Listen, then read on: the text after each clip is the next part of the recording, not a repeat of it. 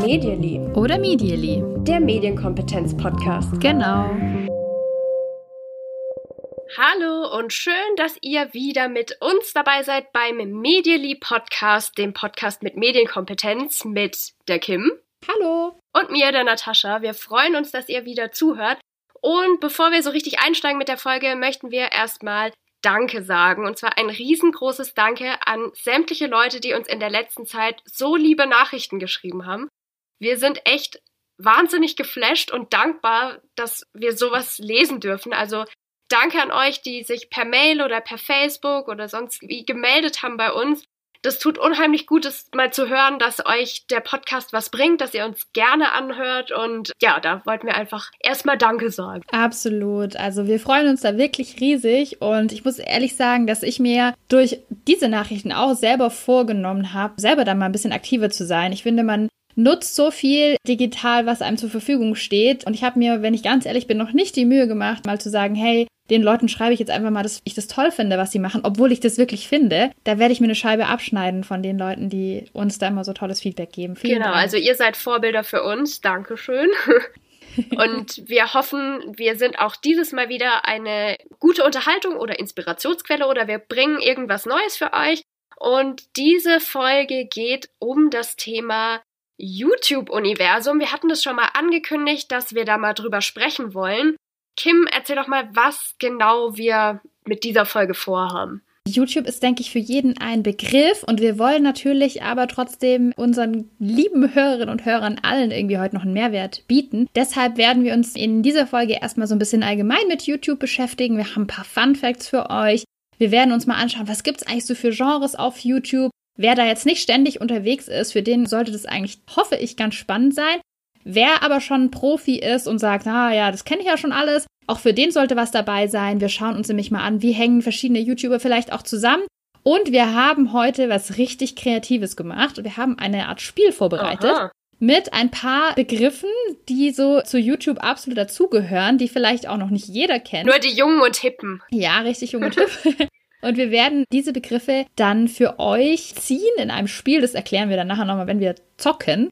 Und genau, ich glaube, es wird lustig. Ich glaube es auch. Wird genau. spannend. Ja, YouTube gibt es ja schon eine ganze Weile. Ja, YouTube existiert seit dem 14. Februar 2005. Also doch schon eine ganze Weile da. Und was ich direkt als Fun Fact raushauen muss, weil ich es echt so krass finde, es wird unheimlich viel hochgeladen auf YouTube und wie viel das wirklich ist, das kann man sich eigentlich gar nicht vorstellen. Deshalb sage ich euch es einfach mal. Pro Minute sind es etwa 400 Stunden Videomaterial, das auf YouTube hochgeladen wird. 400 Stunden pro Minute, okay, mhm. aber wenn man sich das jetzt mal weiterdenkt, das sind pro Stunde 2,7 Jahre. Wer soll das anschauen? das funktioniert natürlich nicht. Da kannst du irgendwie zwei Jahre gucken, um eine Stunde von dem, was hochgeladen wird, zu sehen. Und nochmal ein bisschen weiter gedacht, was bei mir einfach nur dieses Emoji, bei dem so eine Explosion im Kopf stattfindet. Das magst du sehr, ne? Und zwar, ja, das mag ich mich sehr gern. Pro Tag also in 24 Stunden werden dementsprechend 65 Jahre ungefähr an Videomaterial hochgeladen. What ja. the fuck? Finde ich super krass. Also, wer jetzt gerade nichts gelernt hat, der kennt sich mit Videos aus. genau. Also seit 2005 haben wir den Spaß jetzt schon und ja, so ein Leben ohne YouTube kann man sich irgendwie gar nicht mehr so richtig vorstellen. Ich glaube, was viele aber gar nicht mehr wissen, ist der Claim oder das Motto von YouTube. Broadcast yourself. Mhm. Das gehört eigentlich zu YouTube dazu. Also ich finde, man kann sich das tatsächlich ja nicht mehr vorstellen, dass es eben früher so eine Plattform nicht gab und plötzlich war dann eben YouTube da und hat irgendwie dazu aufgerufen, hey, zeig dich, stell dich online da, zeig deine Videos, stell das online, was für dich interessant ist. Für uns heute absoluter Standard. 2005 ein Riesending. Ja. Da waren es natürlich auch noch andere Videos. Das finde ich ja auch Hat total spannend, wenn ich mich zurückerinnere. Ja. Was erinnerst du dich denn? Was waren so deine ersten YouTube-Videos, die du geguckt hast? Boah, das ist eine total schwierige Frage. Was habe ich denn zuerst auf YouTube? Ah, Musikvideos. Damit bin ich absolut gestartet. Ah. Ich habe Musik über YouTube angehört. Genau. Ja. Bei mir waren das, glaube ich, tatsächlich ganz viele so. Gucke ich heute auch noch gerne. so Fail-Videos, so Animal-Fails oder sowas, wo irgendwie Katzen runterfallen beim irgendwo hinspringen oder so. Und so, so wie heißt Ups, denn? die Pan-Show auf YouTube oder was? Ups, die Pan-Show. Ganz genau. Das wollte ich, habe ich gesucht. Das Meine Schwester so liebt das oder hat es geliebt. Also das habe ich auch sehr, sehr viel gesehen. Das war da früher noch dabei. Heute kann man bei YouTube sagen, gibt es schon verschiedene Genres über die wir jetzt einmal sprechen wollen. Leg doch mal los. Ja, also das hatten wir in einer anderen Folge ja auch schon mal versprochen, dass wir ein bisschen erklären, was es da alles so gibt. Vielleicht kennt ihr die meisten Sachen schon davon, vielleicht auch gar nicht. Ein Genre-Thema, was man immer mal wieder auf YouTube trifft, sind die Pranks. Also Pranks, das heißt auf Deutsch erstmal nur Streich oder Pranks Streiche. Und letztendlich wird da nicht viel anderes gemacht, als man das auch schon aus dem guten alten Fernsehen kennt. Es werden eben versteckte genau Kamera. bestimmten Leuten Streiche gespielt. Bei den YouTubern können das dann gerne andere YouTuber sein oder Menschen, mit denen sie öfter im Video auftauchen. Gerne sind es auch mal Familienmitglieder oder so.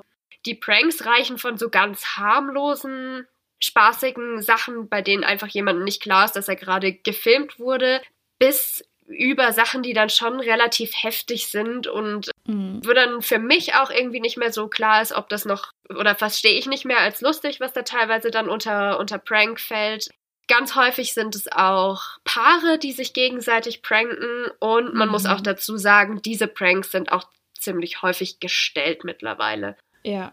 Genau. Nur aus Unterhaltungszwecken gedreht, aber nicht mehr echt. Also es gibt welche, die sind wirklich nur lustige, nette Streiche und geht aber wirklich auch Richtung heftige, krasse Videos. Eins, was mir gerade einfällt, was sehr stark in der Kritik war, war mal von einem YouTuber, der seinem Vater gesagt hat, dass er homosexuell sei. Da habe ich gerade auch dran gedacht. Und der Vater ist völlig ausgerastet und das war ein Prank, also der ist tatsächlich nicht homosexuell und das wurde auch ganz, ganz stark kritisiert. Also da ist der Prank wirklich über sämtliche Grenzen des guten Geschmacks rausgefallen. Und äh, hast du mitbekommen, es ging ja dann noch weiter. Ich habe das auch total gebannt verfolgt, denn er hat dann irgendwie eine Woche später ein Video hochgeladen und hat gesagt, ja, das war alles ein soziales Experiment. Ich wollte das testen, wie er auf dieses Video reagiert. Mhm. Mein Vater wäre natürlich in Wirklichkeit voll okay damit. Also genau an das denke ich auch, wenn ich drüber nachdenke, Pranks, die zu weit gehen. Was ich bei YouTube noch total krass finde, ist, es nimmt manchmal Ausmaße an, das kann man sich nicht vorstellen. Also ich habe irgendwie so ganz trüb in Erinnerung mal einen Prank gesehen, wo ein YouTuber einen anderen YouTuber geprankt hat und dann mit dem im Auto unterwegs war und dann eine riesige Kulisse hatte. Also der ist mit dem Auto dann, hat dann so getan, als wäre er kurz abgelenkt und ist dann irgendwie in eine Hauswand reingefahren, die präpariert war und in dieser Hauswand ist dann noch was passiert. Die hatten ein mega teures Auto natürlich, wie sich's gehört für echte YouTube-Stars. Das ist auch Geld was da oftmals mm. dahinter steckt, ja. Was haben wir denn noch so für Genres auf YouTube? Passend zu Pranks finde ich ist noch das Genre eine Challenge zu machen oder Challenges. Gibt es die unterschiedlichsten Sachen? Es gibt immer wieder neue Trends. Eine Sache, über die wir, glaube ich, auch schon mal gesprochen haben, ist die Cinnamon Challenge zum Beispiel. Die ist noch ein bisschen älter. Da geht es darum, dass man einen Löffel Zimt isst, was gefährlich ist. Bitte nicht das ja, machen. Ja, völliger Quatsch. Die Ice Bucket Challenge zum Beispiel, die war eine sehr bekannte Challenge. Challenge. Genau, jetzt aktuell zu dem Netflix-Film Bird Box gibt es auch wieder die Bird Box Challenge, die auch gefährlich ist. Bird Box ist ein Film von Netflix, der gerade auch total krass im Internet, in sozialen Netzwerken gehypt wird. Und da geht es eben darum, dass die Hauptdarsteller oder die Menschen, die diesem Film überleben wollen, die müssen sich die Augen verbinden und haben eben über den ganzen Film auch immer so Augenbinden an. Und in diese Bird Box Challenge machen das Leute einfach auch, sich die Augen zu verbinden und machen da verschiedene Aktivitäten. Und dass manche Sachen damit ungefährlich sein können, natürlich, aber wer dann mit verbundenen Augen irgendwie über die Straße geht oder Auto fährt, ist auch keine so schöne mhm. Challenge. Ja, auch nicht mehr lustig. Was lustig sein soll, wären Sketche. Auch die findet man auf YouTube zuhauf. Solche Artenvideos auch, finde ich, gehört für mich da voll rein. Zehn Arten von Lehrern, zehn Arten von Mitschülern. Genau. Oder, keine Ahnung, Jungs versus Mädchen, mhm. so geht ein Junge mit der Situation um, also solche Sachen. Mich erinnert das immer total an so Abendprogramm auf so Sendern wie Sat 1 oder so. Ich gucke ja nie Sat 1, aber ich glaube, das, ja, das, ja. stelle ich mir so vor, dass da sowas kommt. Sketche einfach nur eben für junge Leute, finde ich, kann man sagen. Und was da natürlich auch wieder total auffällt, ist dieser Persönlichkeitsbezug. Also ich kenne jetzt, vielleicht gibt es das, aber ich kenne jetzt zum Beispiel keinen YouTube-Kanal, der einfach nur Sketche liefert, es dreht sich immer ganz viel irgendwie so um, um die Person auch. So, wie, wie bin ich drauf? Wie sind die Leute in meinem Umfeld? Was kenne ich mhm. da? Also es ist schon auch sehr persönlich gemacht. Und natürlich mittlerweile auch bei vielen YouTubern sehr, sehr aufwendig. Also ich finde, in den Sketche-Bereich kommt für mich auch sowas wie Musikvideos, die man nachstellt. Oh, der ja. größte deutsche YouTuber aktuell, Julian Bam, der das wirklich extrem kreativ macht, extrem aufwendige Produktionen hat. Besser für mich als diese Abendsendungen, an die ich da denke. Stimmt, dann würde ja auch sowas reinfallen, wie zum Beispiel als Bibi ihren Song veröffentlicht hat und sämtliche Mhm. Leute das nachgespielt haben und ihre Version dann daraus gebastelt haben. Ja, kann man durchaus auch unter irgendwie Sketch packen, ja. Kommen wir mal noch in eine andere Kategorie. Ja.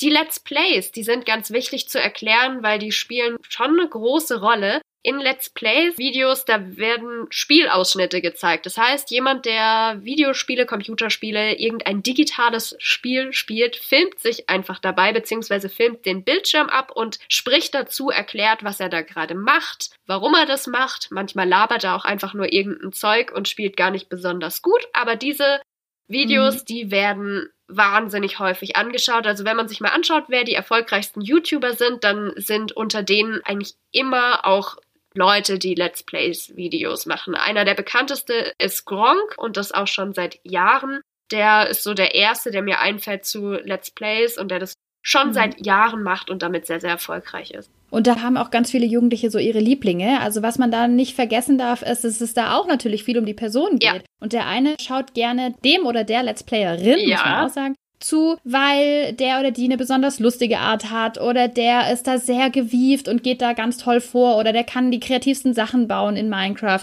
Also da gibt's natürlich eine große Auswahl und das, was mir gefällt, da schaue ich zu. Zu Let's Plays finde ich es immer ganz wichtig. Ich bin selber keine Gamerin, ich weiß Nee. du auch nicht. Und da steckt man dann natürlich nicht so drin wie jemand, der auch Genau. spielt. Ich weiß, es ist da ganz oft von Erwachsenen wirklich, wenn man denen auch Let's Plays zeigt, kann ich auch immer nur empfehlen, einfach mal Let's Plays anschauen, dass die dann oft auch so reagieren, hä, wieso schaut man sich sowas an? So ein Quatsch, jemand anders beim Computerspiele zuschauen. Ist ja total sinnlos.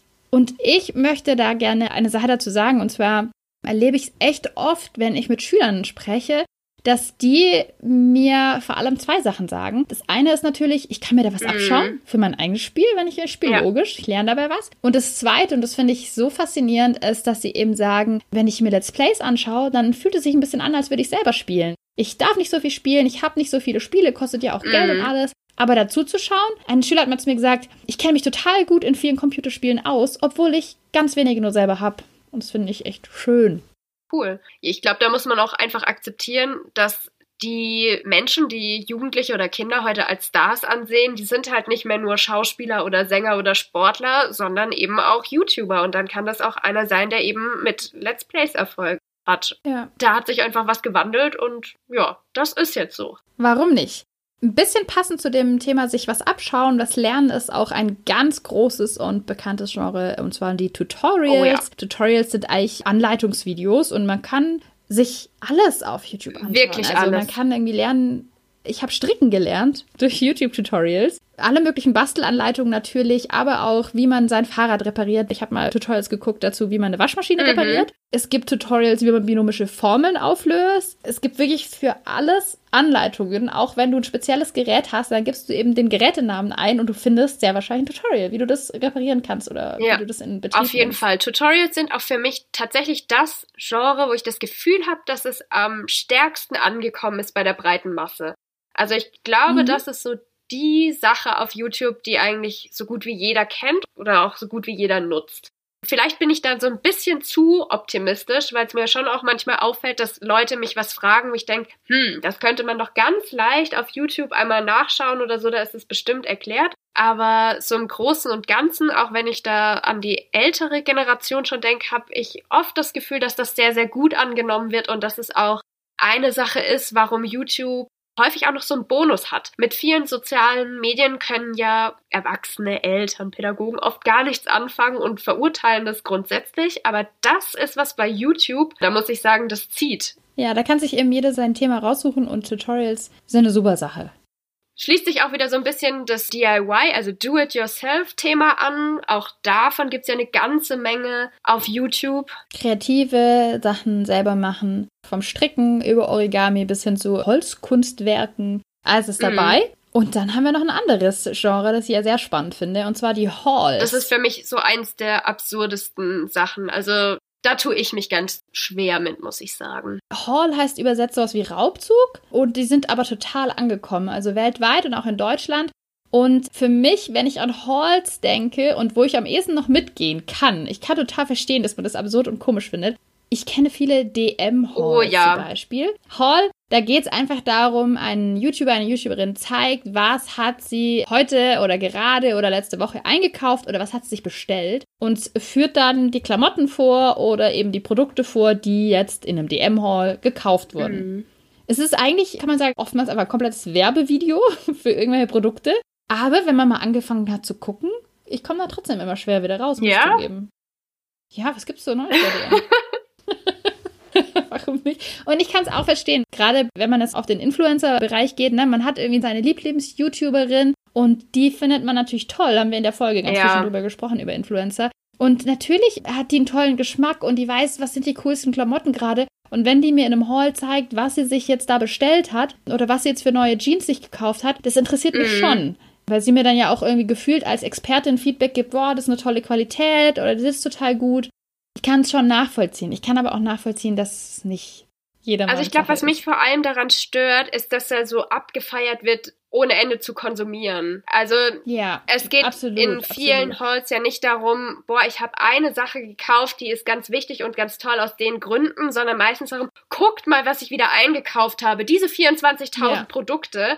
Und hups, hätte ich das eigentlich noch gebraucht? Naja, hm, hm. und das eben gar nicht so bewusst eingekauft wird, sondern dass es einfach darum auch geht, ein bisschen zu zeigen, was man alles kaufen kann und dass es auch cool ist, so viele Sachen zu haben und so. Also da störe ich mich so ein bisschen dran, aber das ist einfach eine persönliche Meinung von mir. Finde ich, hast du absolut recht. Was ich dann auch noch erschreckend finde, ist immer das Gegenteil vom Haul dann noch, die Aufgebraucht-Videos. Also das ist auch so geil. Für die Leute, die es nicht kennen, Aufgebraucht-Videos, da zeigen YouTuber oder YouTuberinnen meistens ihren Müll. Sie zeigen so, diese Creme habe ich jetzt aufgebraucht, die kommt jetzt zum Müll. Ich kann euch sagen, ich war so und so zufrieden damit. Und dann habe ich auch noch dieses Deo hier verbraucht. Also, dass Leute ihren Müll in die Kamera halten und darüber Videos drehen, wenn man mir das vor 20 Jahren gesagt hätte, wäre aus allen Wolken gefallen. Aber ja, das gibt's. Aber ich finde, das passt jetzt so gut dazu. Das hat irgendwie ja auch seine Daseinsberechtigung durch diesen Überkonsum in so Halls, weil wenn ich weiß, mein Star, die kauft sich alle zwei Wochen die ganzen Regale leer im DM, die hat wahrscheinlich 47 Cremes zu Hause. Da möchte ich ja schon wissen, welche hat sie denn wirklich aufgebraucht? Welche war denn so gut, dass sie es halt geschafft hat, dass sie die weiter Ja. benutzt hat, weil alle von diesen Cremes, die sie da letzte Woche gekauft hat, kann sie in ihrem Leben Kann nicht sie nicht. aufbrauchen. So macht es dann irgendwie doch Mhm. wieder Sinn, so. Sinn im Unsinn. Kommen wir zu der anderen Rubrik und zwar Vlogs oder auch Vlogs genannt, Videoblogs eigentlich. Das sind in der Regel Videos, wo jemand sagt, hey Leute, ich nehme euch heute mal mit auf meinen Tag. Ich bin heute in Köln unterwegs und das und das mache ich alles. Dann zeige ich, wo ich essen bin, dann zeige ich, wen ich gerade treffe, was ich sonst so Mhm. mache. Das können aber auch andere private Einblicke sein. Da gehört für mich zum Beispiel auch eine Roomtour dazu, dass man zeigt, Leute, mein Zimmer habe ich umgestellt, so und so sieht's bei mir gerade aus. Und es ist ja tatsächlich häufig noch das Kinderzimmer. Das finde ich ja auch immer so krass. Also Roomtour, natürlich können das große, erfolgreiche YouTuber sein, die ihre teure, schöne Villa. Wohnung zeigen, aber das ist genauso oft und gerne mein Kinderzimmer. Ja, wo dann auch mit bescheidenen Möglichkeiten auch. Das finde ich Ja. wieder positiv gezeigt wird. Hey, ich habe heute hier das Regal um, umgeräumt Mhm. oder so. Was haben wir denn noch für Genres, über die wir reden wollen? Kommentare kommentieren. Mhm.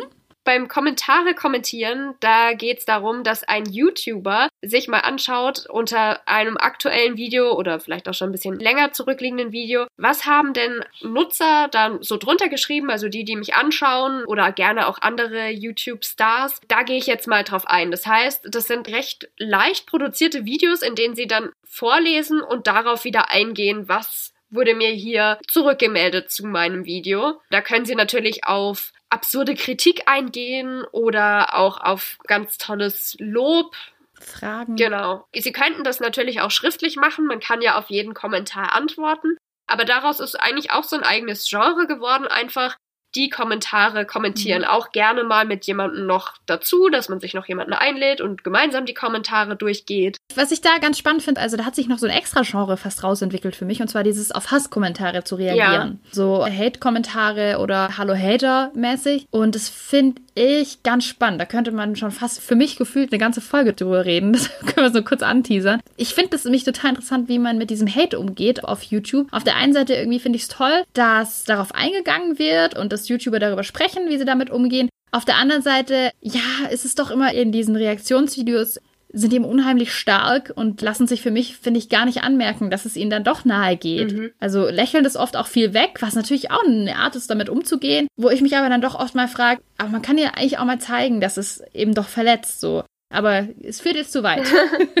Also sowas gibt's natürlich auch, dann ist es schon wirklich tiefergehend, aber ganz häufig sind solche Kommentare, Kommentiervideos, auch einfach sowas, dass man vorliest, wie, wie jemand einfach nur drunter schreibt, hä? Oder irgendwie mit Rechtschreibfehlern oder Witziges. so. Und zieht dann eine Grimasse auf diesen Kommentar. Also sowas gibt's durchaus auch. Häufig gestellte Fragen werden man beantwortet. Genau. Dann kommen wir noch zu den Reaction-Videos. Da gibt es mittlerweile auch eine ganz, ganz große Bandbreite. Schließt sich eigentlich wirklich so ein bisschen an das Kommentare kommentieren an. Da geht es darum, auf Videos, die andere YouTuber gemacht haben, zu reagieren. Das heißt, ein YouTube-Star lädt was hoch und der nächste macht meine Reaktion auf XYs Video. Ziemlich oft sieht man dann einen ganz entsetzten Gesichtsausdruck und nochmal so in klein das Video, was der davor gemacht hat und kann passieren, dass es dann darum geht, sich darüber lustig zu machen, was passiert ist. Möglicherweise wurde man aber auch angegriffen, weil hier wird es jetzt kompliziert. Ja, da kann man eigentlich schon mal YouTube als Universum so in den Raum werfen. Ja, wirklich. Also YouTuber ich finde, es ist so komplex. Viele YouTuber hängen zusammen, also viele YouTuber sind miteinander befreundet, machen öfter Videos miteinander, verbringen ihre Freizeit auch miteinander oder sieht zumindest auf YouTube Ja, aus. oder gehören zum selben Netzwerk, also haben quasi denselben genau. Arbeitgeber. Genau zitieren sich gegenseitig in solchen Videos, ob das jetzt tatsächlich in einem Reaction-Video ist, wo das Video dann auch eingebunden ist, oder ob jemand einfach nur in seinem Video sagt, ja, XY hat im Video das und das gesagt und ich sehe das so und so. Sie kollaborieren miteinander, sie machen einander schlecht, vertragen sich dann wieder, machen oftmals Videos zusammen, wo man irgendwie erst fünf Videos anschauen muss, damit man das eine Video wirklich mhm. versteht. Das ist, finde ich, wirklich ein Universum, durch das man sich oftmals irgendwie erst so durcharbeiten muss. Ja. Stimmt. Und als Fan steckt man halt total drin und weiß, ja, mein YouTuber hängt mit den und den YouTubern oft ab und die machen was zusammen und der hat jetzt das und das gesagt und da hat jetzt der da und darauf reagiert. Da kommt ja dann auch noch dazu, dass die ja noch auf anderen sozialen Netzwerken mm. unterwegs sind. Das ist schon sehr, sehr viel, was, glaube ich, schon auch dazu führt, dass es natürlich einen riesen Unterschied macht, ob wir jetzt als Erwachsene darüber sprechen. Wir können da nie so drin stecken wie die Jugendlichen in der Regel, die halt wirklich Fans ja. sind. Aber selbst ich beobachte es an mir, wenn ich sehe, jemand hat ein Video gemacht und da gibt's drei oder vier Reaction-Videos drauf, dann muss ich die mir auch irgendwie alle angucken. Also ja. mir fällt gerade ein, da gab's ein Video von Kelly, Mrs. Vlog, die hat sich gefilmt, da hatte sie einen Nervenzusammenbruch mhm. oder so hat sie es ja, zumindest betitelt. Sie hat ihre Speicherkarte verloren und da war ganz viel Material drauf für ein paar Videos, ich weiß nicht mehr wie viele. Und sie war dann eben echt fertig, hat sich halt einfach mal gezeigt, wie es ihr gerade schlecht geht, weil so viel Arbeit kaputt gegangen ist und wollte das mit der Community teilen. Und da gab es sämtliche Reaction-Videos drauf, also Leute, die sich einfach darüber lustig gemacht haben, andere YouTuber, die dann gesagt haben, sie sollen nicht so rumheulen und so und wiederum welche, die auch nett reagiert haben so ein Video, das kann schon ganz schön viel nach sich ziehen. Also es muss nicht mal so was ja. krasses sein. Reaction-Videos können auch sein, ich esse einen Tag, was XY ist oder ich ziehe mich so an. Die habe ich mir auch angeschaut. Die habe ich mir auch angeschaut und dazu gibt es ja dann auch nochmal, ich esse einen Tag, was XY ist. Excel 95 ja, ja. in dem Fall. Zum Beispiel. und darauf reagiert er dann nochmal. Also ich reagiere jetzt auf dieses Video. Also das zitiert sich manchmal mehrfach. Das ist schon viel. viel, was man da sich anschauen muss, um so wirklich, wirklich drin zu stecken. Was mir im letzten halben Jahr aufgefallen ist auf YouTube, ich finde, es gibt immer mehr Videos, wo tatsächlich genau sowas gemacht wird. Also wo Bezug genommen wird auf andere Videos oder wo über was gesprochen wird, was schon existiert. Und das wiederum kritisieren aber auch wieder viele YouTuber, die eigentlich das Gleiche machen, die dann sagen, ja, die Leute sind überhaupt nicht mehr kreativ. Jeder lästert nur noch über, was macht der, was macht die, was macht mhm. der und zitiert jemand anderen und macht das schlecht, anstatt dass er mal neuen kreativen Content macht. Das habe ich das Gefühl, ist auch gerade so eine große Kritikbewegung auf YouTube. Aber eigentlich auch gut, weil es geht ja auch immer darum, dass man mal reflektiert, was man tut und auch die Ansprüche von der Community. Also wenn ich mich entscheiden muss, ob ich länger auf Videos warte und dafür besseren Inhalt bekomme, dann würde ich immer das vorziehen. Aber ich habe das Gefühl, da gibt's einen Unterschied zur jüngeren Zielgruppe, dass sie das häufig vorziehen würden, einfach mehr anschauen zu können und auch ja. gar nicht gerne warten wollen. Und also da sehe ich so einen Unterschied einfach. Und das zu erfüllen als YouTuber ist natürlich krass. Also wenn das Hauptziel von, von deiner Community, also von den Leuten, von denen du letztendlich lebst, ist, dass du möglichst viel produzierst. Möglichst viel raushaust. Das ist anstrengend. So viele Ideen muss man auch erstmal mhm. haben. Und also ich finde, das ist wirklich auch bewundernswert, was die da leisten, teilweise. Ja. Weil das ist viel, viel Arbeit und es wird oft überhaupt nicht so gesehen. Ja, und ich finde gleichzeitig sind dann aber doch mal die Zuschauer wahnsinnig kritisch. Ja. Also ich lese auch oft, dass dann doch irgendwann mal die Kommentare kommen, Qualität hat mega nachgelassen von deinen Videos in den letzten zwei Wochen. Ich abonniere dich jetzt nicht mhm. mehr. Es wird so oft gesagt von Erwachsenen, die nicht so ganz drin stecken, wow, YouTuber verdienen so und so viel Geld, oder werde ich auch YouTuber? Wo ich mir wirklich immer nur denke, sollte man vielleicht nicht so leicht daher sagen, weil das schon echt ein harter Job ist, auf den ich zum Beispiel absolut keine Lust hätte. Ja. Muss ich einfach zugeben. Sehe ich auch so. Muss man viel, viel Zeit reinstecken, viel von sich reinstecken. Und was ich auch nochmal wichtig finde, ist, die großen YouTuber, die wir jetzt haben, ne, die sind natürlich organisiert in Netzwerken. Da stehen große Investoren auch dahinter. Und zu sagen, ich werde jetzt YouTuber, das ist unheimlich schwer. Mhm. Wir haben eine, eine, riesige Menge an großen, erfolgreichen YouTubern und so ziemlich egal, mit was du jetzt ankommst, irgendjemand anders macht es schon. Und irgendjemand anders hat schon eine große Fanbase und da gehst du unter. Also da jetzt wirklich in diesen Olymp der großen YouTuber zu kommen, finde ich, ist unheimlich schwierig. Denke ich auch. Okay, kommen wir mal zu unserem Spiel, oder? Ja, erklär mal, wie es funktioniert. Wir haben elf Begriffe aus dem YouTube-Universum und wir werden jetzt gleich einen Generator anschmeißen und der zieht uns dann einen Begriff und derjenige, der dran ist, der muss den erklären. Aufregend und super kreativ. Äh, super kreativ. wow. Ja, soll ich mal die erste Runde anschmeißen? Schmeiß mal, schmeiß mal an. Und wer muss den ersten Begriff dann machen? Du. du. okay. Nee, du, mach du. Okay. Also dann generiere ich mir jetzt mal mit dem Number Generator eine Zahl. Die Nummer mhm. drei. Okay, uh. ich muss erklären, ist in der Infobox verlinkt.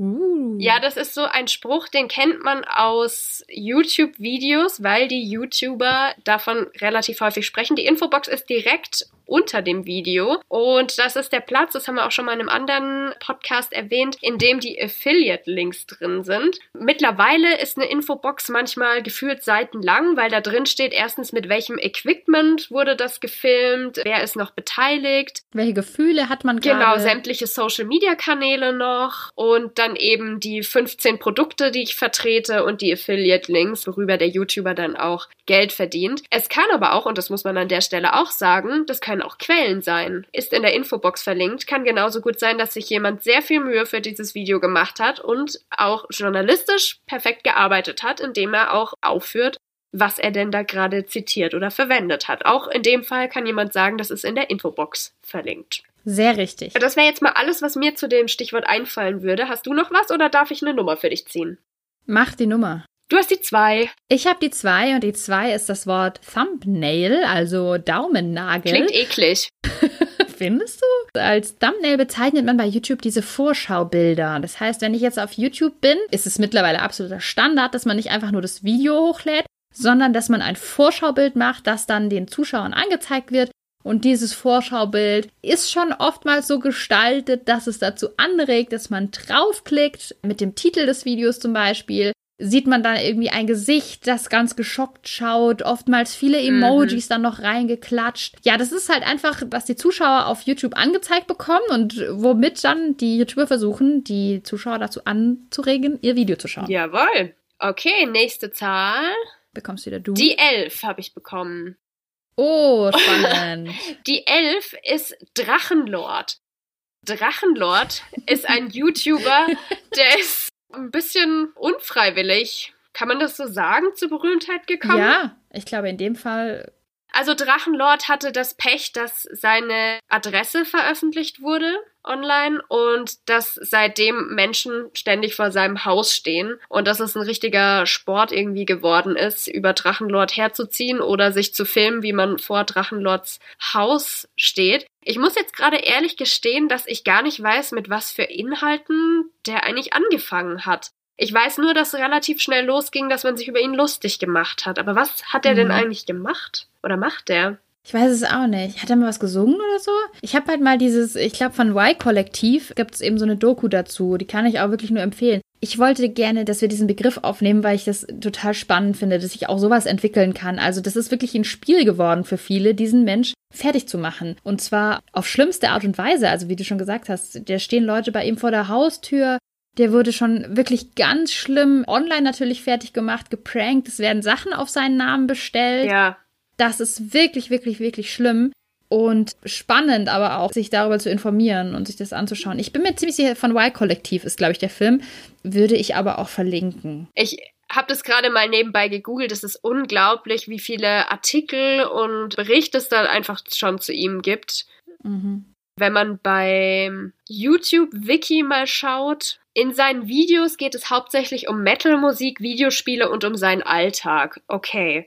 Und Bekanntheit mhm. erlangte er vor allem durch seine Vlogs und Livestreams. Dann machen wir mal weiter, oder? Ja, mach mal. Nächste Zahl ist die 2, die hatten wir doch schon, oder? Ja. Ich würfel nochmal. Mach nochmal. Ja. Die 9. Die 9. Die 9 ist Clickbait und es passt sehr gut zu meinem Thumbnail, äh, das ich gerade schon erklärt habe. Clickbait, da geht es einfach darum, die Leute durch reißerische Thumbnails, wie gerade erklärt, oder reißerische Überschriften dazu anzuregen, auf ein Video zu klicken. Zum Beispiel stelle ich mir vor, ein Video, in dem ich ein, ich jetzt, ne? du, ein geschocktes Gesicht mache, ganz viele Schock-Emojis um mich herum schwirren und der Titel des Videos wäre, oh mein Gott, er hat mich betrogen. Ah. Schock. Und was kommt dann raus im Video? Er hat deine Kekse also, gegessen. Er hat meine Kekse gegessen. Solche Sachen kommen dann raus oder dass man über einen Prank berichtet oder oh mein Gott, ich kann nicht glauben, was mir passiert ist. Schlimmster Tag meines Lebens. Das ist alles Clickbait, kennt man auch, finde ich, von einschlägigen ähm, Boulevardzeitungen. Boulevardzeitschriften, ich habe nach dem Wort gesucht, Boulevardzeitschriften, die mit ähnlichen Mitteln ihre Titel oftmals gestalten. Genau, das Ziel ist ja einfach dann, dass man draufklickt. Die wollen halt die Klicks. Next, okay, ich generiere mal wieder was. Die 8. Ja, die 8 ist das Abo und das ist für die YouTuber ganz wichtig, denn an den Abozahlen misst sich irgendwie gefühlt alles. Deswegen ist ihnen ganz wichtig, dass die Menschen auch abonnieren. Abonnieren kann man nur, wenn man ein YouTube-Konto hat, beziehungsweise ein Google-Konto. Das mit dem Abo kennt ihr vielleicht vom Satz, lasst doch ein Abo hier. Also das kommt ziemlich häufig am Ende. Oder wenn euch das Video gefallen hat, dann abonniert oder nicht vergessen abonnieren. Das wird auch immer häufig gesagt wenn ihr auf einem Account von einem YouTuber seid, dann könnt ihr ja sehen, wie oft wurde derjenige abonniert. Ich bin jetzt gerade mal bei Kelly Mrs. Vlog, über die hatten wir auch schon mal gerade kurz gesprochen. Die hat hier 1,9 Millionen Abonnenten. Also bei ihr hat es offensichtlich genützt, dass sie ab und zu mal gesagt hat, die Leute sollen abonnieren, weil diese Zahl, an der misst sich dann natürlich der Erfolg. Der Erfolg absolut. Also das ist die wichtigste Währung vielleicht sogar im YouTube-Universum ja, und damit kommen natürlich auch Kooperationen rein und Anfragen und Werbung und überhaupt natürlich, je mehr Abonnenten, desto interessanter wird das Ganze. Ich würfel mal wieder, oder? Mama, ja. Fünf. Die fünf ist das Mukbang-Video, finde ich total interessant. Die kommen aus dem asiatischen Raum und da geht es eigentlich ursprünglich einfach darum, dass sich eine Person vor die Kamera setzt und isst. Die isst dann verschiedenste Sachen und filmt sich dabei und die Videos zeichnen sich dann auch dadurch aus, dass halt nicht geschnitten wird, dass halt jemand während dem Essen sich sozusagen mit seiner Kamera unterhält. Viele Menschen gucken sich solche Videos tatsächlich an. Das ist manchmal auch einfach, ja, aus dem Gefühl heraus dann praktisch, ja, ich sitze auch abends alleine in meiner Wohnung, will nicht alleine essen. Dann schaue ich mir so ein aktuelles Mukbang an von jemandem, von dem ich vielleicht schon öfter Videos geguckt habe. Der isst auch gerade, dann ist es wie wenn man zusammen isst. Ist ein sehr, sehr erfolgreiches Genre, vor allem in Asien. Gibt's auch bei uns in Deutschland. Mukbang schreibt man, wie man spricht. Und da ist es aber manchmal auch ein bisschen abgewandelt dazu, dass es nicht so sehr ums Essen geht, sondern eher darum, hey, in Mukbang, ich setze mich vielleicht auch mit einer Freundin, mit einem Kumpel vor die Kamera und wir quatschen einfach drauf los und ich sage meinen Zuschauern auf jeden Fall, dass ich nicht schneide. Das ist ja dann auch nochmal so ein bisschen intimer mhm. irgendwie. Ihr kriegt wirklich alles von uns mit. Hast du dir sowas schon mal angeschaut? Ja, Okay, von wem? Aber nur reingeschaut, weil es oft auch lang geht. von Malwanne. Okay, gut, interessant. Ich mir das angeschaut, ja. Ja, kann man mal reinschauen. Mhm. Muss man aber nicht. Muss man aber nicht. Gut, ich generiere mal die nächste Nummer. Die vier. Hatten wir die vier schon? Ja, hatten wir auch schon. Nee, doch, ja. Die zehn. Okay. Zehn ist Ansage beziehungsweise lösch dich. Also, Ansage, das ist ein Format von einem YouTuber, der heißt Tanzverbot und der hat es gestartet, also der ist damit berühmt geworden, anderen Leuten eine Ansage zu machen, also ihnen mal direkt als Video zu erklären, was er von ihnen hält. Das hat sich mittlerweile so fast zu einem eigenen Genre entwickelt, würde ich sagen. Also es gibt viele YouTuber, die Ansagen machen. Daraus kann man relativ gut entnehmen, wer mit welchem YouTuber gerade Stress hat und wie das funktioniert. Manchmal wird sich dann auch wieder versöhnt nach so einer Ansage oder es gibt eine Ansage zurück. Also das ist auf jeden Fall mal ganz spannend. In der Regel ist das negativ, was da besprochen wird. Also in der Regel macht man keine Ansage, um einem zu sagen, wie super cool man sich gegenseitig findet. Und das kann natürlich im Extremfall dann zu sowas führen wie lösch dich. Also eine der härtesten Aussagen, die man eben so bringen kann, wenn man einem anderen YouTuber sagt, er soll bitte sich komplett. Du bist so scheiße, lösch ja. dich. Verschwinde aus diesem Internet. Richtig. Okay, dann generiere ich mal die nächste Zahl. Wir haben eigentlich nur noch zwei. Die sechs. Die sechs. Das haben wir hier mal hingeschrieben. Boyfriend Tag, da könnte aber alles davor stehen. Da könnte auch irgendwie stehen Daily Makeup Tag oder was man sich so vorstellen kann. Diese Tags, das sind im Prinzip immer gleich ablaufende Videos. Im Boyfriend Tag könnte es zum Beispiel darum gehen, dass ein YouTuber und eine YouTuberin sagt, hey, heute stelle ich euch meinen Boyfriend vor und in diesem Boyfriend Tag sind zehn vorgegebene Fragen, die wir dann gemeinsam beantworten. Es geht dann eben um die Beziehung in dem Boyfriend Tag. Wer entscheidet mehr? Wer schläft länger? Lauter solche Sachen, die einen interessieren, wenn man einen YouTuber mag, gibt es für die verschiedensten Themenbereiche. Und was auch ganz oft passiert, ist, dass YouTuber dann bei solchen Tags andere YouTuber nominieren, dass sie das jetzt auch machen sollen. So verbreiten die sich dann was mir gerade noch zu diesem Boyfriend, Girlfriend, was weiß ich was, Tag einfällt. Ich finde es super spannend, wie auf YouTube auch Beziehungen dargestellt werden und wie das auch so gefeiert wird da wird auch irgendwie, finde ich, ganz schön der Druck erhöht, wie denn so eine Beziehung sein sollte und sein muss. Zum Beispiel, wenn eben ein YouTuber sämtliche Fragen gestellt bekommt von seiner Freundin, was er alles über sie wissen müsste. Sowas führt ja in Beziehungen, die nicht öffentlich sind, schon mal zu Streit, wenn man so das Gefühl hat, der andere interessiert sich nicht so richtig oder weiß irgendwie nicht so viele Sachen über mich. Aber daraus eben ein öffentliches Video zu machen und dann so abzutesten, liebesbeweistechnisch, wie viel weißt du über mich, ist natürlich schon krass und erhöht vielleicht auch für die, die zuschauen, irgendwie so den Anspruch an eine Beziehung, was da alles so dazugehört. Also das finde ich auf jeden Fall spannend. Wenn man sich dann auch anschaut, ne, YouTuberin XY hat jetzt schon seit drei Wochen kein Video mehr gemacht, wo ihr Freund vorkommt, haben die sich getrennt, ja. alle diskutieren in den Kommentaren, gab es eine Trennung, dann nach der Trennung, ja, der hat sie betrogen, voll der Arsch oder andersrum und welches Team bist du jetzt? Bist du jetzt Team er oder Team sie? Und ah, das ist schon wieder ein eigenes Thema. Ja. Das letzte, für mich der letzten YouTube-Begriff ist das Unboxing. Das ist eine Art von Videos, in der man sein Paket, was neu eingetroffen ist oder die Sache, die man sich gekauft hat, sich dabei filmt, wie man das auspackt. Das kann sein das neue Handy oder der neue Laptop oder die neu bestellte Hose oder so. Und man hält quasi diesen besonderen Moment fest für seine Zuschauer. Jetzt packe ich das aus, jetzt zeige ich euch, was habe ich hier neu und wie war das verpackt, wie kam das an, wie freue ich mich darüber oder wie aufgeregt bin ich, das jetzt hier in den Händen zu halten. Genau, das sind Unboxing-Videos. Nicht mein Ding. Deshalb mache ich weiter mit dem nächsten. Kann ich überhaupt nicht verstehen.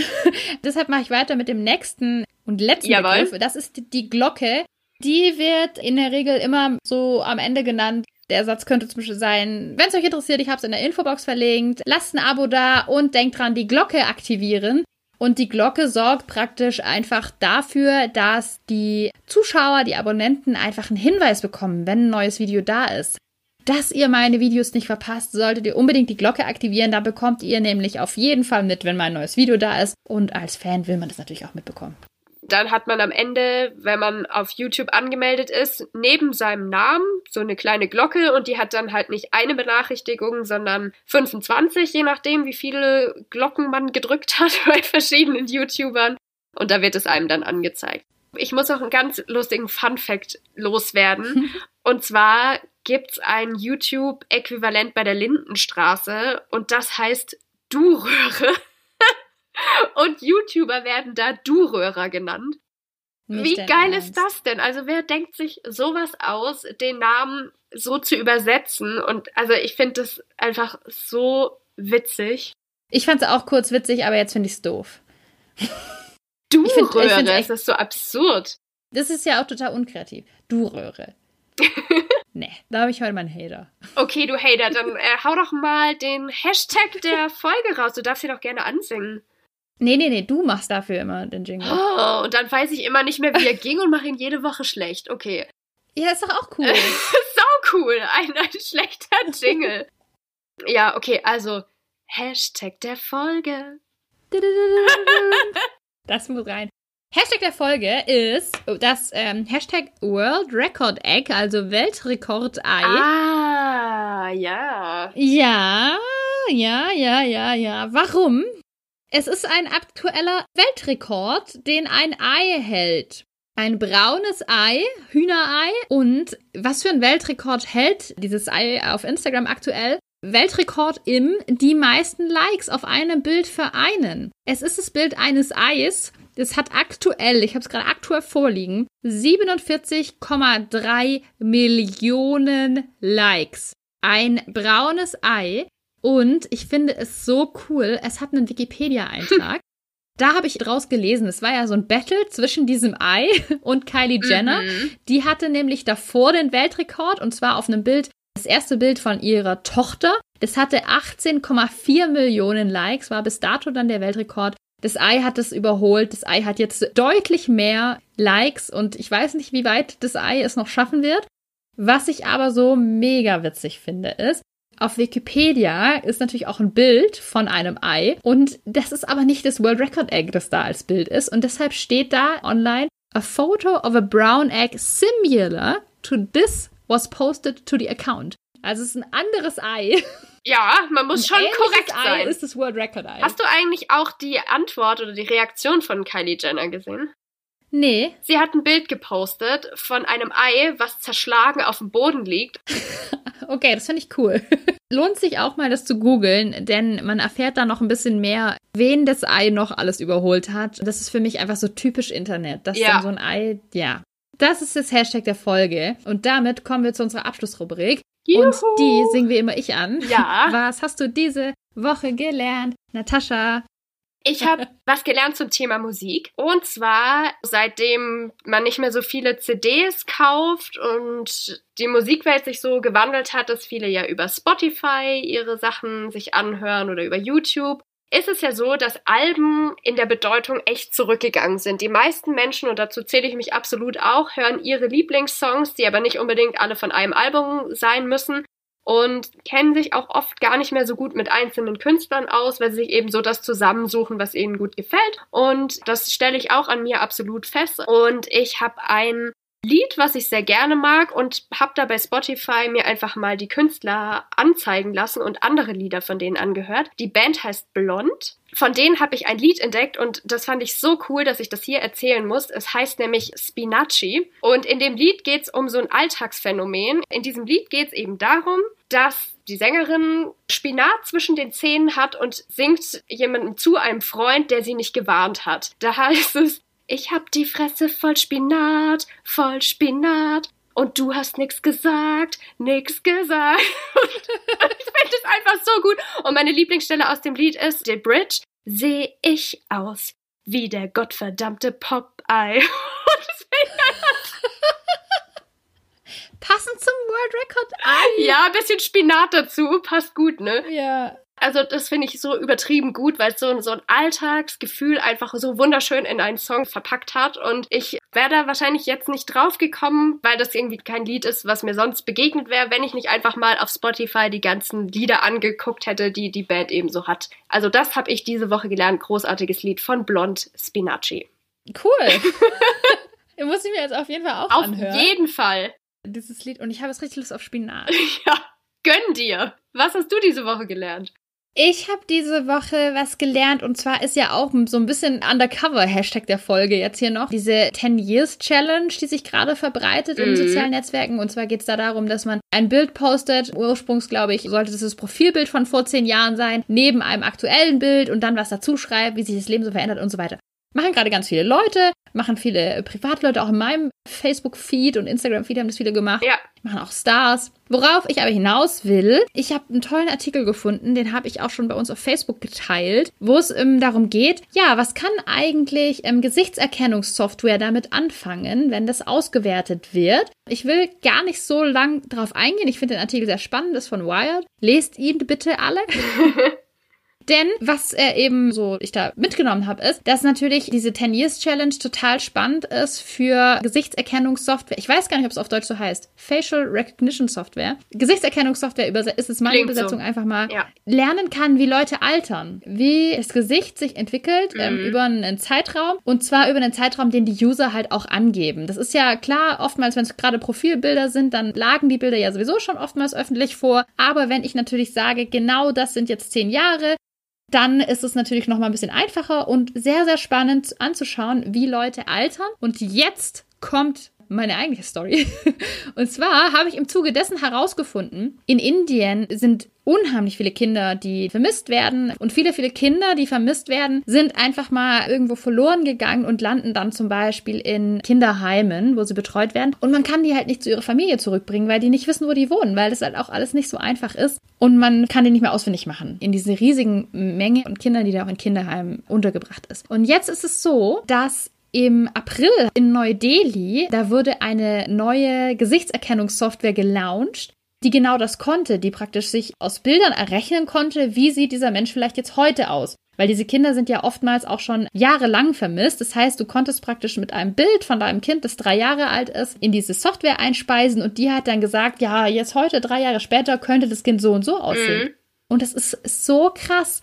Die haben diese Software gelauncht in Neu-Delhi und Innerhalb von vier Tagen, nachdem sie das ausprobiert haben, wurden schon 3000 Kinder gefunden. 3000? 3000 Kinder durch diese Software, hier steht nearly 3000, also vielleicht ein bisschen weniger, Kinder gefunden, weil man einfach endlich die Möglichkeit hatte, relativ schnell sowas zu machen. Sonst hätte man ja einzelne Fotos mhm. miteinander abgleichen können und hat natürlich keiner die Zeit dazu. Eine ganz spannende und in dem Fall finde ich sehr, sehr, sehr positive Seite. Okay, von, wow, das haut mich gerade auch ziemlich um. Krass.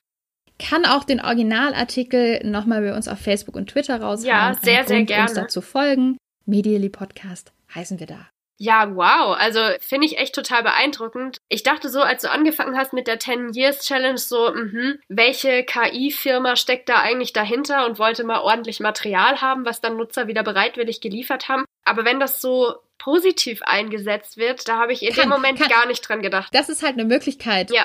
Was auch schon gemacht wurde. Ich will gar nichts Positives über die 10 Years Challenge tatsächlich sagen, weil es natürlich auch ganz andere Möglichkeiten gibt, sowas zu nutzen. Mm. Und auch berechnen zu können, wie jemand wahrscheinlich altert und so weiter. Ich wollte einen schönen Ausklang. Ja, hast du geschafft. Also das sind total schöne und gute Nachrichten. Und ich würde sagen, dabei belassen wir es jetzt auch einfach. Wir freuen uns auf jeden Fall, wenn ihr uns weiterempfehlt, wenn ihr uns weiterhin abonniert und folgt auf unseren Kanälen. Und wenn ihr Fragen habt, dürft ihr uns natürlich auch immer gerne schreiben, da freuen wir uns auch. Wir freuen uns über alle Nachrichten. und ich freue mich auch schon auf unsere nächste Folge. Willst du schon anteasern, was da drin vorkommt, oder sollen wir das jetzt hier einfach so lassen? Lassen wir so. Bevor das noch länger geht, sagen wir jetzt einfach mal Tschüss und bis zum nächsten Mal. Bis bald, danke fürs Zuhören. Tschüss. Tschüss.